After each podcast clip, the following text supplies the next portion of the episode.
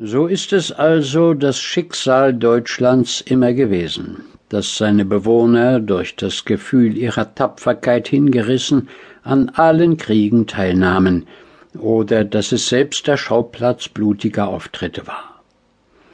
Dass, wenn über die Grenzen am Orinoco Zwist entstand, er in Deutschland musste ausgemacht werden, Kanada auf unserem Boden erobert werden.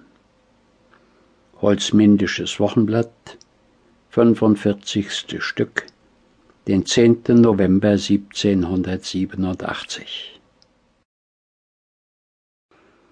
Erstes Kapitel Dicht am Othfelde in der angenehmsten Mitte des Tiliti oder auch Vikana-Feldistan-Gaus liegt auf dem Auerberge über dem romantischen, vom lustigen Forstbach durchrauschten, heute freilich arg durch Steinbrecherfäuste verwüsteten Hobtal das uralte Kloster Amelungsborn. Will man die Geschichten, die ich hiervon erzählen kann, anhören, so ist es mir recht. Wenn nicht, muss ich mir das auch gefallen lassen und rede von den alten Sachen, wie schon recht häufig, zu mir selber allein. Ist nämlich unter Umständen auch ein Vergnügen, einerlei ob am sonnigen Sonntagmorgen, im abendlichen Alltagszwielicht, im Sommer oder im Winter, nur in der richtigen Stimmung muss man sich dann mit sich selber allein finden. Ach ja, wenn man so das Ohr an ein Bündel vergilbter Papiere, an ein würdig Pergamen, an einen Folianten in Schweinsleder, ja oder auch an eines der Büchelchen in Duodez mit abgegriffenem Sammeteinband, Goldschnitt und Kupfern von Daniel Chodowiecki legt, Oft hört dann kein Kind, das eine Muschel an sein Ohr hält, von ferne her ein geheimnisvolleres, tiefgründigeres Tönen, Sausen und Brausen. Man kann dann und wann sogar über seiner Materie, seinem gelehrten Rüstzeug auf beiden Armen liegend, gründlich gelangweilt einschlafen, und beim Wiedererwachen zu seiner Verwunderung bemerken, dass man doch etwas gelernt habe zum Weitergeben an andere. Auch in dieser Hinsicht beschert es der Herrgott den Seinen nicht selten im Traum, und es ist oft nicht das Schlechteste, was so den Lesern zufällt, und auch dem Geschichts- und Geschichtenschreiber, falls er nur nachher eben bei seinem Niederschreiben die Augen offen und die Feder fest in der Hand behalten hat. Schon Caius Cornelius Tacitus soll die Gegend um den Id gekannt haben, wenn auch nicht aus persönlicher Anschauung. Er soll von dem Othfelde Campus Odini und von dem Vogler Mons Fugleri reden.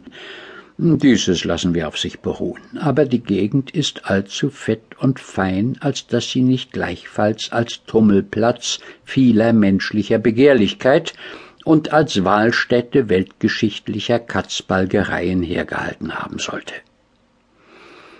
Römer haben sich ziemlich sicher hier auf Wodans Felde mit Cheruskern gezerrt und gezogen, Franken mit Sachsen und die Sachsen sich sehr untereinander.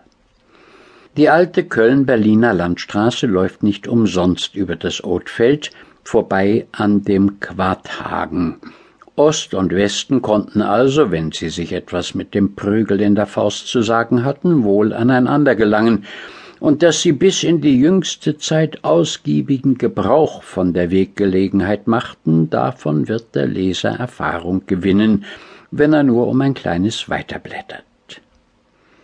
Wie hübsch ist es, wenn Brüder friedlich beieinander wohnen, und wie selten ist es.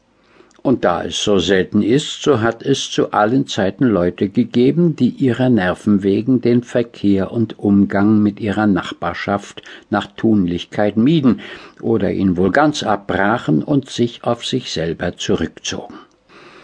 Ein solcher Einsiedler hätte im Jahre 1761 Magister Buchius im Kloster Amelungsborn wohl sein mögen, und ein solcher ist tausend Jahr früher der Gründer des Klosters unbedingt gewesen. Das heißt, so unbedingt der Gründer kann der Mann Amelung, der vor undenklichen Zeiten im Tal unter dem Auerberge oder diesmal genauer unterm Küchenbrink den Born, der nachher seinen Namen trug, aufgrub, nicht genannt werden. Der Mann wollte nichts gründen, der Mann wollte sicherlich nichts weiter als endlich seine Ruhe vor der Brüder- und Schwesterschaft dieser Welt. Hoffentlich ist sie ihm zuteil geworden im Eichenschatten des Hobtals, und ist der wilde Eber mit seinen Angehörigen auf der Eichelnsuche sein schlimmster Störenfried geblieben, bis, wie es im Märchen heißt, eines Morgens die frommen Rehe kamen und den lieben Freund und guten Kreis aller Unlust durch seinesgleichen auf Erden enthoben fanden und so weiter.